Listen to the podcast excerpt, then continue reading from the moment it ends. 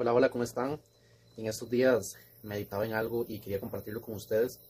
Y es lo que está en la palabra de Proverbios 3, 5 y 6, que dice, fíjate en Jehová de todo corazón y no en tu propia prudencia. Y yo meditaba en esto y yo decía cuántas veces de verdad nosotros solo nos confiamos en nuestra prudencia, en nuestra conciencia, en nuestro conocimiento, en lo que conocemos, en lo que hemos experimentado, en lo que nos dice la razón, y está bien, porque al final eso es lo que nos han enseñado. Si no es razonable, mi cabeza no lo entiende. Y al no entenderlo, entonces no puedo aceptarlo. Muchas veces pasa eso. Y entonces, muchas veces pasamos demasiado agobiados, ansiosos, por qué va a suceder hoy. Eh, no pude trabajar esta semana, digamos, y entonces me frustro y me preocupo, empiezo a pensar más de más por qué voy a hacer, cómo voy a resolver la semana, cómo voy a comprar la comida, cómo voy hacer tal cosa, cómo voy a pagar la luz, cómo voy a pagar el agua. Eh, y así con un montón de cosas. Viene una enfermedad, eh, igual, empezamos a preocuparnos que si me voy a morir mañana, si en un mes, si voy a, tengo para la medicina, que si no, que si me interno, que si no, que si... Y nos preocupamos. Y siempre cuando no encontramos algo razonable, nos fiamos en nuestra prudencia, tratamos de hacer lo que podemos, pero de verdad hay cosas que no se pueden, o sea, que se salen de nuestro control, que se salen de lo que nosotros humanamente podemos hacer. Y entonces cuando nos preocupamos, yo no sé si usted se ha detenido a pensar en preocuparnos, en qué es esa palabra, porque es simplemente eso, preocuparnos, o sea, ocuparnos de más.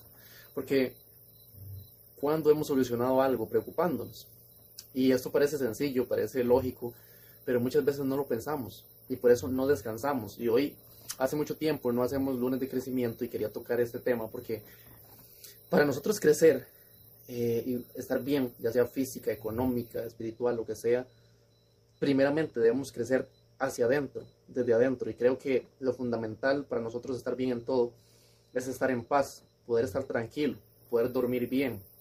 Y para esto entonces necesitamos entender que el preocuparnos no soluciona nada. Y entonces aquí es donde después eh, el versículo 6 dice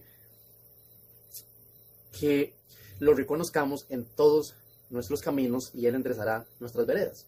Entonces, hay tiempos, tiempos naturales y tiempos de Dios. Hay cosas que no podemos solucionar en nuestro tiempo, hay cosas que se salen de control, que no podemos hacer nada, ya. Pero en el tiempo de Dios es diferente. Ahí es donde la razón no existe, donde Dios puede hacer algo en un minuto, en una hora, en un día, lo que nadie puede lograr. Él puede traer respuestas que usted y yo no entendemos, pero que están ahí y que están en la historia y que han existido y seguirán existiendo. Entonces dice que confiemos en Él, que pongamos todos nuestros caminos en sus manos y Él enderezará nuestras veredas, porque a veces las veredas, a veces los caminos están tan torcidos que nosotros no vemos cómo volvernos a enderezar, cómo tomar de nuevo el camino. Pero Dios sí sabe cómo enderezar todas nuestras veredas. Él conoce nuestro pasado y conoce el futuro y sabe qué es lo mejor para nosotros. Entonces, yo sé lo que es preocuparse, yo sé lo que es estar hasta un mes a veces sin trabajar y con un montón de deudas que pagar. Y antes eh, eso realmente me ponía muy mal. Pero me pasó varias veces y en medio del proceso aprendí a descansar en Dios y a entender que, ¿qué gano con preocuparme? Entonces por eso hay un versículo de la palabra que dice, me acostaré y así mismo dormiré, dijo el salmista. ¿Por qué? Porque solo Dios me hace vivir confiado. Yo me voy a descansar. Si ya yo hice mi parte, si ya algo se salió del control, de mis manos, entonces ya tengo que creer en una fuerza superior. Y nada, mañana es otro día. Cada día trae su propio afán. Y termino con esto. Por eso, en Mateo, creo que es capítulo 8, eh, versículo 20 y algo por ahí, es la historia cuando Jesús va en la barca y Jesús les da una dirección a los discípulos y les dice, crucemos al otro lado. Esa dirección se la había dado Dios a Jesús también. Y entonces en medio de que van cruzando al otro lado, se levanta una gran tormenta, se levanta una gran crisis, se levanta una gran enfermedad, se levanta una gran opresión, se levanta, póngale nombre, lo peor que usted puede experimentar en medio de que va a, camino a su bendición, camino a su respuesta, a su trabajo, a su sueño, se levanta una tormenta. Pero Dios ya había dado una dirección. Crucemos al otro lado. Van a cruzar al otro lado. Entonces, se levanta la tormenta y Jesús está durmiendo en la barca. Mientras todos los otros discípulos empiezan a ver que el agua se está metiendo, el barco se está hundiendo, rayos, viento, y empieza la preocupación, empieza el miedo, empieza la confusión, empieza el no puedo dormir. Pero ¿por qué Jesús estaba dormido? Quiero que analice eso. ¿Por qué todos los discípulos estaban ya desesperándose? Porque el barco parecía hundirse, pero Jesús seguía dormido. Porque él había escuchado la voz de Dios decirle, crucen al otro lado. Y cuando Dios da una dirección, cuando Dios da un sueño, cuando Dios da un propósito, puede levantarse cualquier tormenta en su vida. Puede levantarse cualquier enemigo, puede levantarse sus propios pensamientos, usted mismo. Pero la barca va a cruzar al otro lado. Por eso entonces Jesús se enoja cuando lo despiertan y le dice, hombre de poca fe. Y le ordena a la tormenta que se detenga. En fe, y la tormenta se detiene. Pero aquí entraría en un debate teológico, quizá, pero podría decir, podría pensar que Jesús no fue exactamente el que detuvo la tormenta. Porque ellos dicen, pero ¿quién es este que le habla a, las olas y al viento y, le obedecen? Pero Dios le había dado una dirección a Jesús también, que fuera al otro lado, y por eso él estaba confiado, y por eso tenía esa autoridad.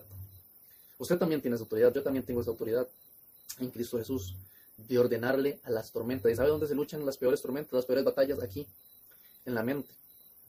Así que todos los días de hoy en adelante, antes de acostarse, diga, me acostaré y así mismo dormiré, porque yo sé en quién confío, yo sé quién es mi Dios, quién es mi Padre, si lo puede llamar así, quién es el que está conmigo, el que ama su alma. Él es, aprendamos hoy a vivir confiados en Él. Demos todo lo de nosotros, claro, eso es importante. Pero hay cosas, recuerde esto, en la vida siempre vendrán etapas donde nosotros no podemos, donde humanamente ya no hay que hacer. Entonces ahí aprendamos a descansar en Él y realmente le aseguro que la paz que usted va a experimentar es algo de otro nivel cuando usted aprende que preocupándose no se ganan batallas. Que las tormentas más grandes de su vida las va a ganar en paz, acostado, durmiendo y confiando, porque hay alguien que va en la barca. Hay un destino que ya está trazado para usted y pase lo que pase, usted y yo vamos a llegar al otro lado.